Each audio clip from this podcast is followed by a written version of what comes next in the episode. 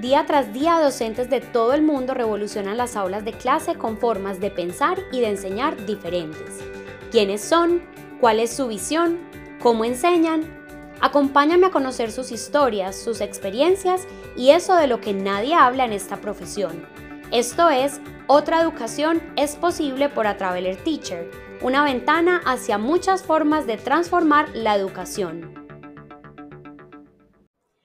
Les doy la bienvenida a nuestra séptima cápsula educativa, un espacio corto en el que estaremos compartiendo diferentes estrategias, herramientas, ideas y metodologías para aplicar en el aula de clase. El día de hoy estaremos conversando sobre la importancia del juego en el aprendizaje. Quiero comenzar este episodio pidiéndole a cada uno de ustedes que se imagine que acaba de ganar un juego. Puede ser cualquier juego, ese que más les guste. Puede ser si les gustan los videojuegos que acaban de pasar por fin un nivel que llevaban intentando por mucho tiempo. Si les gusta jugar fútbol, que ganaron un partido, de pronto puede ser un partido contra ese equipo con el que generalmente pierden. Puede ser que lograron armar un rompecabezas de 5.000 piezas, en fin. Pensemos qué sentimos en esos momentos. Generalmente lo que sentimos es un torrente de emoción, de felicidad, de energía y por ende vamos a querer más de eso que nos causó tantos sentimientos positivos. Es por esto que el juego es un elemento fundamental dentro del proceso de aprendizaje de nuestros estudiantes porque utilizado de la manera correcta, también va a crear esa sensación en nuestros estudiantes. Les va a dar ese torrente de emoción, de felicidad y va a producir que ellos quieran seguir haciendo lo que estaban haciendo. Vamos a detenernos ahora a mirar qué sucede en nuestro cerebro cuando jugamos. Todos los sentimientos que surgen de nosotros cuando tenemos un logro en el juego los genera la dopamina. La dopamina es uno de los neurotransmisores del sistema nervioso central. Se produce en el hipocampo, que también se conoce como el circuito de recompensa. Entonces, miren qué interesante esta palabra, recompensa.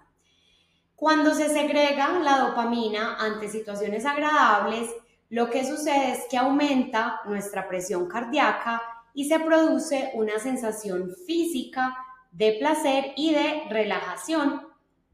Esto hace que el cuerpo quiera reincidir en la conducta que ha producido esa sensación complaciente, aumentando la motivación y el deseo por conseguirla. La dopamina es además la encargada de diferentes funciones, eh, la satisfacción personal, las emociones fuertes y por ende la memoria, y les quiero explicar un poquito más cómo es esta parte de la memoria. La dopamina se encarga de regular la duración de la información o, mejor dicho, de los recuerdos que tenemos. Esto es el proceso en donde un recuerdo se puede o difuminar o permanecer en nuestra memoria. Cuando aprendemos algo que nos satisface o nos da placer, la dopamina activa el hipocampo para que retenga dicha información y el recuerdo se almacena. Por el contrario, si la dopamina no activa el hipocampo, es más factible que ese recuerdo se nos vaya difuminando. También numerosos estudios han visto que la dopamina está muy relacionada con la creatividad, ya que facilita las conexiones neuronales que nos ayudan a asociar conceptos de una manera muy eficaz. Y los niveles de motivación, ese sería nuestro cuarto punto, el vínculo entre la dopamina y la motivación ha sido demostrado en personas que se encuentran enfocados en cumplir objetivos exigentes, ya que éstas tenían más dopamina en su corteza prefrontal. Evidentemente, todo esto hará que la implementación de los juegos en el aula lleven a nuestros estudiantes a estar más motivados por aprender y a memorizar mucho más de lo trabajado. También en este punto es muy importante considerar que la mayoría de los juegos que podemos realizar con nuestros estudiantes implican movimiento. O lo podemos ver de otra manera. Deberíamos intentar que los juegos que utilizamos en el aula de clase impliquen movimiento. Y aquí quiero entrar a compartir con ustedes lo que sucede también en nuestro cerebro cuando incluimos el movimiento. Está muy relacionado con el juego, pero a veces podemos tener movimientos aparte del juego, juegos que no tengan movimiento, pero si juntamos los dos, vamos a crear una bomba de aprendizaje. Además de la dopamina, de la que ya hablamos, y que va a producir esto mismo también con el movimiento, se producen otras sustancias. Estas sustancias son la serotonina, la acetilcolina, la dopamina y el BDNF, que es el factor neurotrófico derivado del cerebro. Esto tiene una razón que viene de hace muchísimos, muchísimos siglos. Se remonta a nuestros ancestros. A lo largo de la evolución humana, el movimiento y la actividad física eran necesarios para sobrevivir.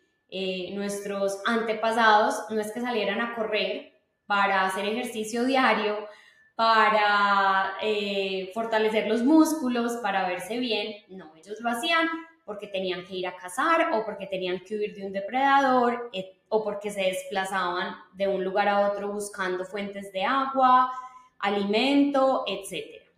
Entonces, en ese entonces, cuando los músculos se contraían y se relajaban, se enviaba señales al cerebro porque era una situación de alerta que indicaban que estaban en peligro, que había que luchar, que había que huir.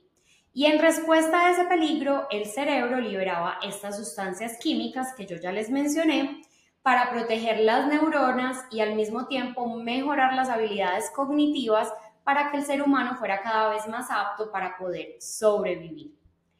En la actualidad, cuando nos movemos, nuestro cuerpo sigue haciendo lo mismo, produce estas mismas neuronas y vuelve a pasar lo mismo.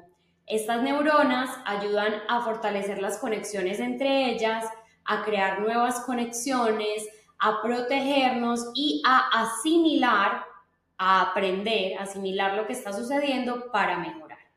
Entonces, el movimiento evidentemente nos ayudó a sobrevivir en el pasado y a ser cada vez más aptos, tener más habilidades, tener más conocimiento, etc. Y en la actualidad es uno de los recursos más valiosos para el aprendizaje, aunque tristemente no se le esté dando la relevancia que tenga, pero la tiene porque ya hay numerosos estudios que demuestran esto. Vamos a mirar entonces detenidamente qué hace cada una de estas sustancias.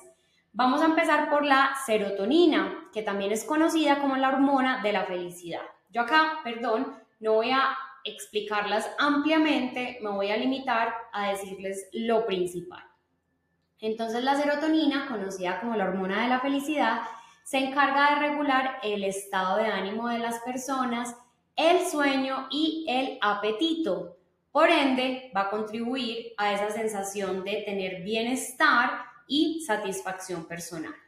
La acetilcolina es una eh, sustancia esencial para la comunicación de las neuronas entre sí y también está vinculada para el desarrollo de la atención, de la memoria y la asimilación efectiva de nueva información, es decir, esa capacidad de comprender la nueva información que va llegando a nuestro cerebro.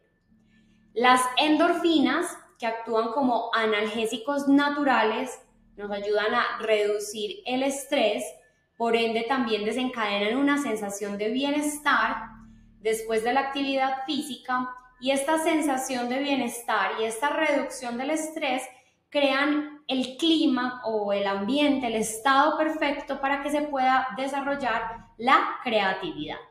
Y por último, el BDNF, el factor neurotrófico derivado del cerebro, que eh, funciona como un factor de crecimiento para las neuronas, ya que apoya el desarrollo y el mantenimiento.